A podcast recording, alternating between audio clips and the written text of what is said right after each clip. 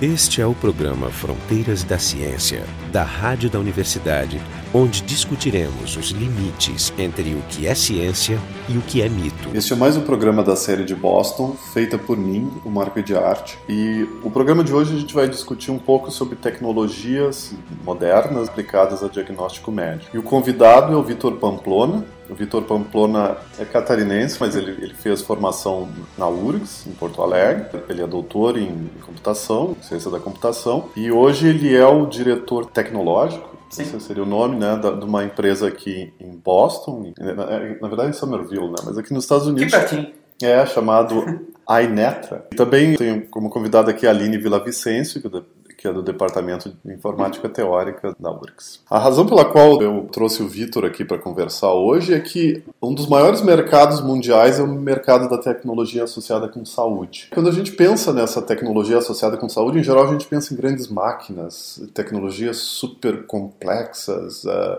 PET, ressonância magnética, kits genéticos, bioquímicas, então máquinas grandes poucas em alguns hospitais, pessoas muito especializadas para usar ela, grandes filas para o seu uso, etc. E tal. Né? Então é isso que a gente pensa em geral, mas uma série de tecnologias de uso cotidiano podem ser adaptadas facilmente para diagnóstico. A gente vê agora que os nossos celulares eles têm embarcado neles uma série de dispositivos que nos sentem, eles podem nos ver, eles podem nos sentir movimentar, tem uns que até medem batimento cardíaco, daqui a pouco vão estar fazendo EEG, né, coisa assim, né? Então, uhum.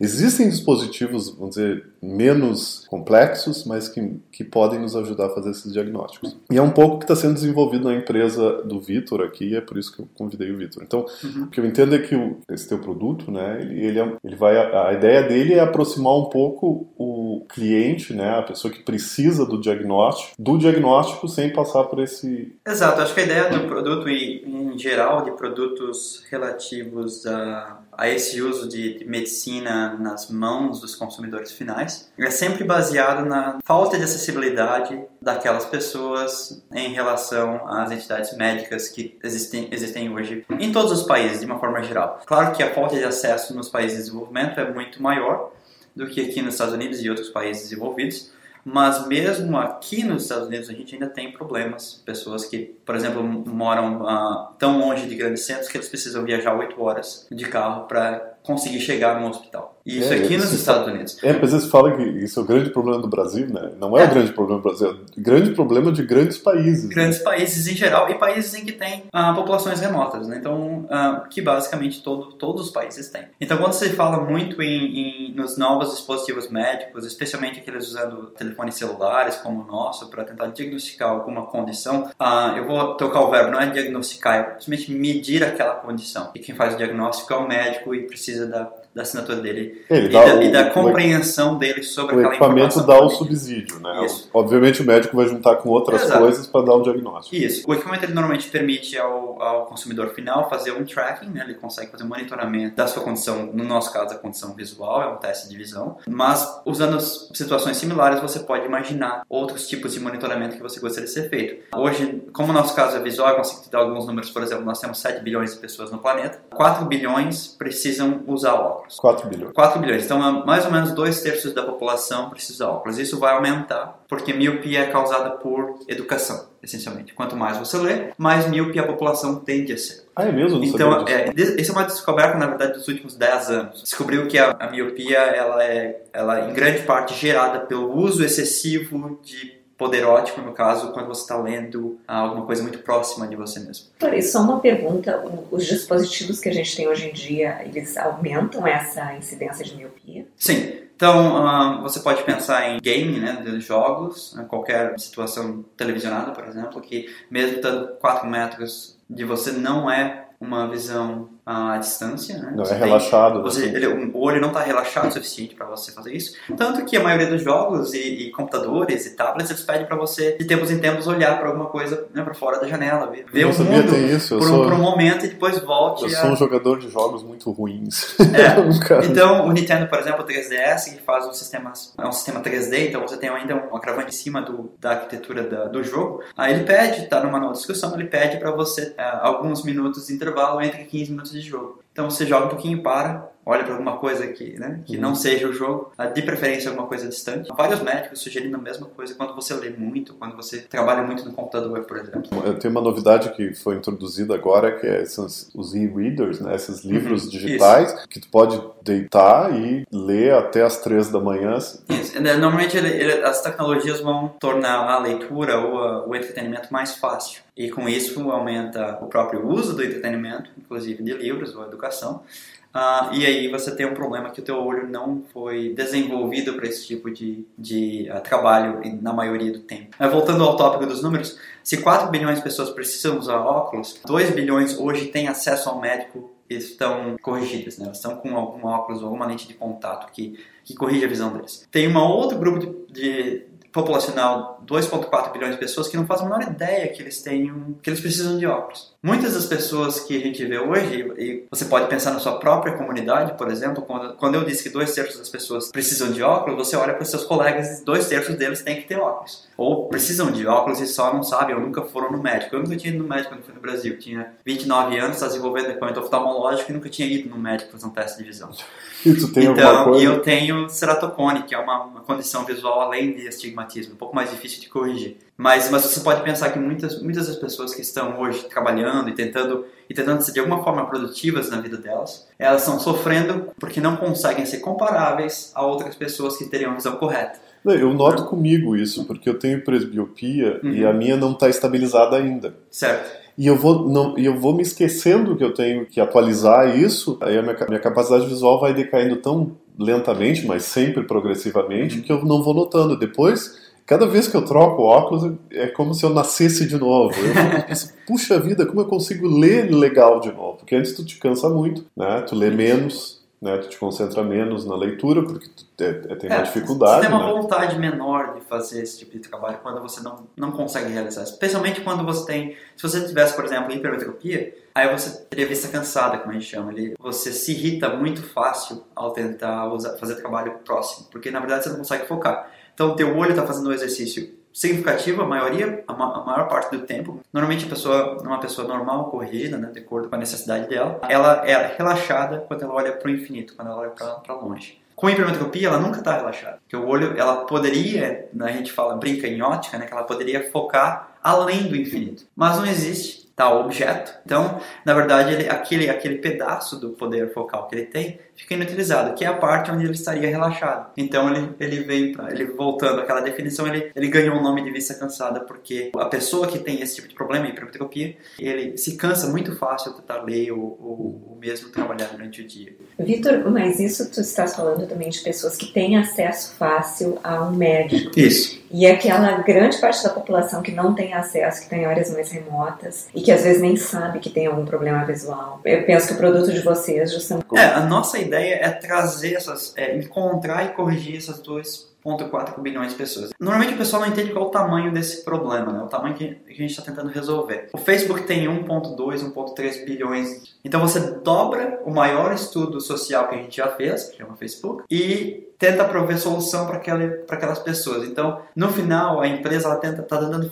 resolver um sonho que vai exigir muito trabalho de nós e que é muito provável que, a, que o campo de pesquisa de optometria e oftalmologia, como ele se desenvolve hoje, ele não vai conseguir atingir. Porque se você pensar, bom, hoje todos os médicos, com toda a estrutura que a gente já tem hoje, nós só conseguimos atingir né, 2,4, 2 bilhões de pessoas e os outros ainda não estão no sistema, você, numa abordagem bem ah, em alto nível, você pode considerar que você tem que duplicar o seu sistema inteiro Claro. para claro. conseguir atingir as outras pessoas. E aí você começa a pensar, bom, não é apenas duplicar, é duplicar e tirar dos grandes centros, é duplicar e colocar medicamentos, mé- equipamentos médicos em situações remotas. E como você vai dar manutenção para aquilo? Como você vai manter essa estrutura funcionando? O médico, numa posição, né, numa cidade em que não comporta a educação que ele tem, por exemplo, que ele gostaria de Sim. ter mais opções culturais. Né? Então, todos esses problemas, eles impactam na maneira de como você resolve esse problema. E a nossa solução é, ok, vamos tentar colocar um aparelho de baixo custo, nosso aparelho vai custar 10 ou 20 dólares no máximo. 10 ou 20 dólares. É, Esse, esse, esse é o preço de. esse seria um preço final do aparelho. A gente está estudando como ainda baratear ele mais, Aham. mas esse é o range mais ou menos que a gente está trabalhando. Eu tenho até aqui o. Tu chama isso de protótipo? É um, é um protótipo final, ele, ele vai ficar nesse, nesse formato. ah, Mas ele parece, ele parece muito legal para custar só 20 dólares. É, pra quem tá online, ele parece um. Aqueles binóculos de visão noturna. Ou um binóculo de realidade virtual, exemplo. Que é a mesma coisa. Você bota na cabeça, vai ver uma imagem. No nosso caso, você vai ver duas linhas. Você usa as teclas do binóculo ou do telefone celular para colocar uma linha em cima da outra. Na medida que você faz esse alinhamento, o celular transforma esse valor do alinhamento no poder ótico. Ah, tá. Então você... vamos descrever isso melhor. Então, a ideia do produto é usar o celular e a pessoa né? Então é, é, o celular está o celular está mandando uma imagem para a pessoa ver uhum. e a pessoa está ajustando essa imagem até o momento que ela que ela considera que a imagem foi ajustada e o celular vai, de alguma forma, registrar quais foram os parâmetros que ela ajustou, né, para deixar aquela imagem satisfatória para ela. Isso, então é um passo a passo interativo que você faz com o usuário, que, a aplicação leva o usuário a fazer. Você pode pensar num jogo, na verdade, você faz vários alinhamentos, aí você, no final tem um score, e o score, na verdade, é o teu... Sim. Hoje em dia, o que se faz? O que eu conheço, as formas de fazer essas medidas de refração, que eu conheço é a, a típica, que fica sentado com aquele binóculo do médico montado em cima do seu nariz, o médico fica mudando ali. Uhum. A gente, é, um, é um trial and error, né? É, a gente fica olhando uma imagem e vai dizendo se consegue, consegue ler ou não. E eu tenho a impressão que o médico fica testando para ver se tu está correto, né? Ele Exato. vai e volta para ver se tu é consistente. Aí ele te, o médico é tipo um cientista, né? ele faz medidas, ele não se, ele não se satisfaz com um conjunto de medidas único, né? Ele refaz e vai por caminhos diferentes até ele considerar que ele tem uma certa segurança que o certo que o grau é aquele. Quer dizer, a Isso. inteligência do médico, no, no caso ali, uhum. é fazer é essa fazer busca, tentativas. tentar achar consistência na medida. E para quem é de computação, o que o médico está fazendo ali na hora que ele está testando as lentes é uma pesquisa binária. Então ele, é, vai, ele vai esse, procurar, esse.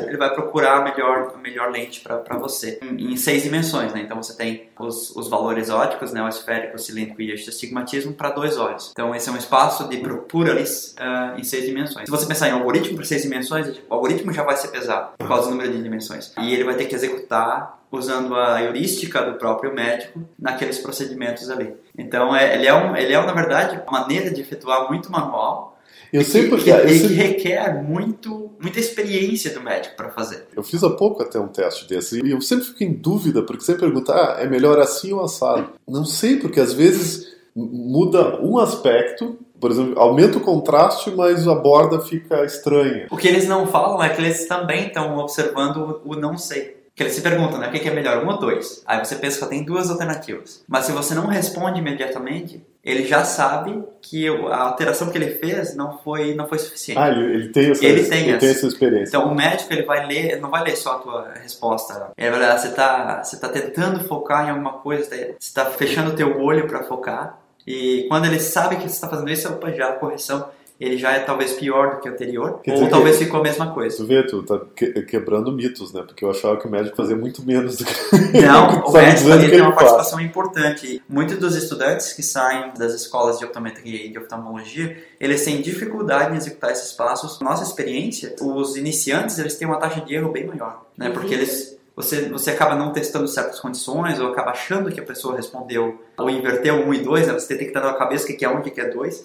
Então, existem a possibilidade de vários erros ali. E uma outra coisa que depende também muito, é subjetivo também, depende muito do que o médico considera melhor, se ele é mais conservador, ele de repente não vai dar um grau tão avançado. E, então tem assim uma divergência entre Então, no caso, no caso uh, falando estritamente dessa parte, o que eles fazem é um, o nome é refração subjetiva. E isso ele vai ter uma única resposta. Pelo menos a ideia desse teste é ter uma única resposta. A partir dessa resposta, ele começa a alterar a prescrição para saber o que, que você vai aceitar como correção.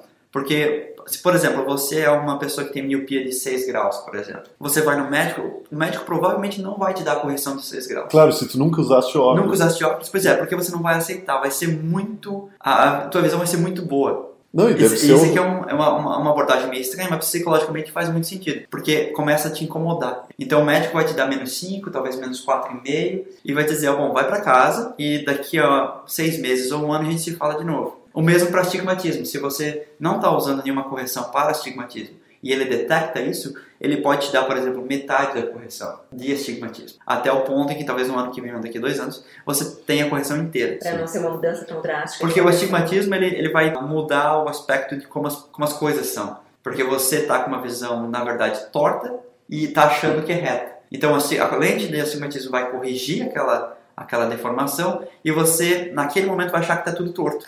Isso aconteceu comigo, porque eu botei óculos tarde, eu acho com 10 anos, coisa assim, e o, o chão para mim parecia sempre torto por um bom tempo. É uma coisa interessante. Tá, então o que eu estava perguntando, tá, então tem essa forma de fazer medida, que é a, a forma com o médico, que agora entendi, graças a ti, né? Que é muito mais sofisticado do que eu imaginava que era. Claro que eu tinha um ponto de vista do cliente, né? Do cara que fica do outro lado. E achava que eu que estava mandando no, no processo. Não, que eu que estava mandando o processo, mas agora tu me explicou que não é.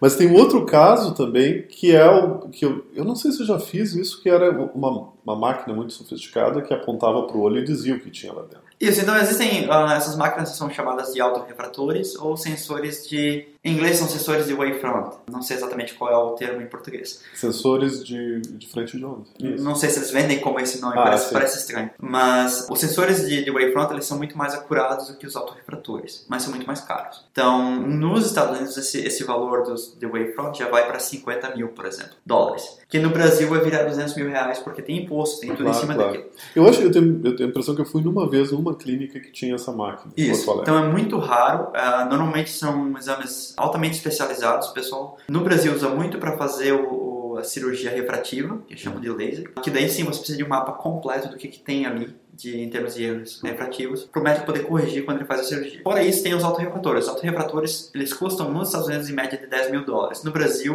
20 mil, 30 mil, 40 mil Ou reais. seja, não são nada pessoais, são para Nada clínicos. pessoais, são para clínicos, são altamente difíceis de usar, não foram pensados, não há nenhuma, nenhuma estratégia de interface com o usuário implementada ali naqueles aparelhos. Mas esse aparelho, ele responde, é diferente, por exemplo, do caso que o médico está envolvido, o médico vai vai, vamos dizer, ele vai agindo durante o diagnóstico. Essas máquinas não, tu bota o teu rosto lá e ela te dá um número. Exato, mas ele te dá um número é bem objetivo em relação a isso. No entanto, você tem, como você tem, a maioria das pessoas, eles nascem não só com uma, com uma resposta, uma, uma correção. Como as nossas lentes no, no olho, elas, elas crescem, elas são biológicas e ao invés de uma lente dura, rígida, de, uhum. do pessoal da manufatura, que tem condição de fazer ela perfeita, no nosso olho, a maioria das vezes, ela não é perfeita. E aí você começa a ter os problemas que essas máquinas têm. Por exemplo, se eles medem uma região no teu olho que não está alinhada com o centro da pupila, ah, eles podem te retornar uma refração errada. Ah. O tamanho da pupila que você tem também influencia. Então, quando você tem uma máquina medindo, considerando você, né, medindo de fora, independente do método, você está biased para um, uma abordagem que talvez não considere todos os elementos que uma refração consideraria. Ah, pode, pode isso, ser que a medida esteja sendo feita errada e tu não se dá conta. Na verdade, a máquina, na verdade, ela pode ser super acurada, mas pelo fato de ela estar tá medindo numa região ou estar tá sendo usada ah, de maneira Eu acho que o grande problema da máquina também é não ter o feedback da pessoa que está sendo medida. Né? Exato. Né?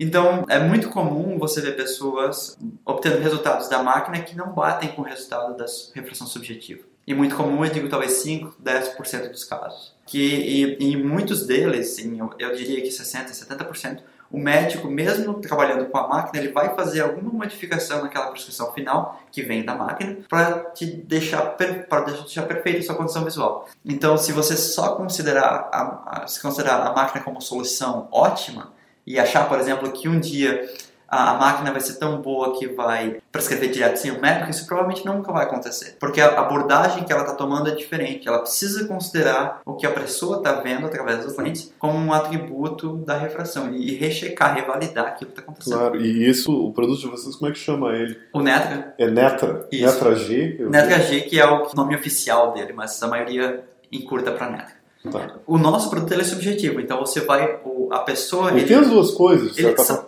Isso, ele é meio um, um, conjunto dos dois. Você alinha linhas, então é uma ação bem objetiva, porque as, as linhas não estão borradas, então é diferente de você olhar. Quer dizer, eu, eu olho pelo teu equipamento lá, eu vejo a tela do celular através, do, através desse Google, né? Um óculos, né? Eu vejo a tela do celular e o que eu vou ver lá na tela vão ser duas linhas. Exato. E você vai.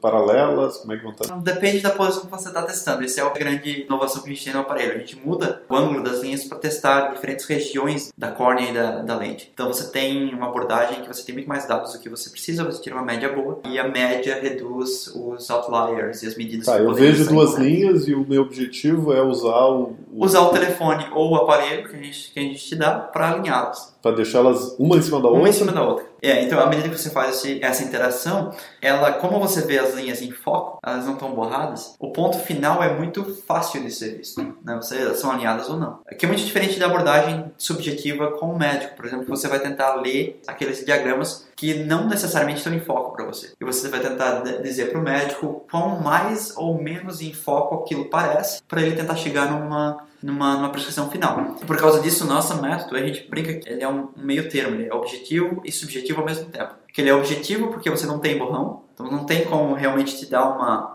ter múltiplas respostas e uh, subjetivo porque você está considerando o paciente em loop. Então ele, o paciente mesmo está dizendo o que que ele precisa, Sim. qual é o poder ótico que ele precisa no olho dele. Até onde que isso vai em termos de qualidade dos resultados e se isso pode um dia uh, ser melhor que as máquinas que já tem hoje com 50 mil dólares, por exemplo? Ninguém sabe. O que a gente sabe hoje é que o nosso aparelho é tão bom quanto elas. Quanto é as máquinas de 50 elas. mil dólares. Eu queria te perguntar, quanto tempo demora, por exemplo, se eu quisesse fazer meu teste, eu vou fazer meu teste semana que vem, quanto tempo vai demorar para fazer isso? O teste dentro do aparelho ele demora 3 minutos. Então, 3 quando você olhando e alinhando linhas. Aí, além disso, a gente, tá, a gente captura algumas outras informações, se você está sobre medicação ou se você tem outro Ah, tá, mas o teste no aparelho é... O teste no aparelho são 3 minutos. É 3 minutos. Então, é um, é um, é um tempo que permite a permite a, a médicos e, e, técnicos, né, além do, do, do, pessoal de saúde em geral, clínicos, clínico em geral, provavelmente, usar isso nos consultórios deles uhum. como uma, uma triagem de, de oftalmologia. Por dizer, na verdade, pode ser, no Brasil a gente chama de ambulatorial, né? Isso, é, isso, isso não, precisa estar, tá, não precisa estar tá nem só com o médico, né? Isso, pode estar no ambulatório, de saúde, posto de saúde, uma clínica. Isso, você pode como as inscrições são fáceis, né? Você olha dentro, galinhas, linhas, aperta o botão. Isso. Uh, você pode deixar como um videozinho rolando no posto de saúde e as pessoas se chegam, não precisa nem ter é. explicação sobre aquilo que está sendo feito. Então, de uma certa maneira, é como levar o equipamento ao consumidor em vez de levar o consumidor a um hospital. Então, você pode pensar em diferentes modelos. Você pode colocar nas farmácias, nos postos de saúde, é, ou mesmo vender para o consumidor final, se ele quiser comprar por algum motivo o aparelho, quer dizer, monitorar. Por exemplo, em casos em que você tem diabetes, é possível da precisão mudar de acordo com o teu nível de insulina e, e, açúcar no corpo. Então você pode, se você tivesse um, um, exame refrativo em casa, ter múltiplos óculos e usar naquele dia aquele que mais se adequa ao teu erro refrativo naquele momento. Isso é uma coisa que a gente ainda está explorando para tentar entender exatamente ah, se as pessoas gostariam de ter essa flexibilidade. A resposta inicial é sim, mas a gente ainda está testando. Quer dizer, diabético, ele vai ter o equipamento que vai medir o açúcar no sangue, portátil, Isso. e também podia ter um que dissesse, tá, qual é o óculos que eu vou usar hoje. Exato, porque é, realmente, se você não tem a, a, correção certa, você no caso, se você já tem óculos, por exemplo, se você olha, bota um óculos errado, você sabe que a situação não está boa, né? Você está um pouco mais borrado do que ontem. Então, eles na verdade conseguem detectar essas pequenas mudanças e gostariam de ter a opção de tentar entender qual é o óculos que eu preciso usar. Então, dado que isso vai flutuar mesmo, que eu não posso fazer muita coisa em relação a isso. Então esse é um dos nossos casos, nos estudos de caso, por exemplo, que nós estamos uh, rodando nos Estados Unidos hoje, que tenta entender uma, um pouco mais sobre a necessidade desses pacientes. Eu queria te perguntar sobre a, a cobertura, que, o, que, tipo de diagnóstico tu dá para presbiopia? E... Então é, é miopia, hipermetropia, estigmatismo e presbiopia. Os, tá. os quatro no aparelho. Eu vi catarata, tem possibilidade. Daí, aí nós temos outros aparelhos para fazer catarata e imagem da retina. Então, por hoje, uh, o dispositivo que a gente está testando como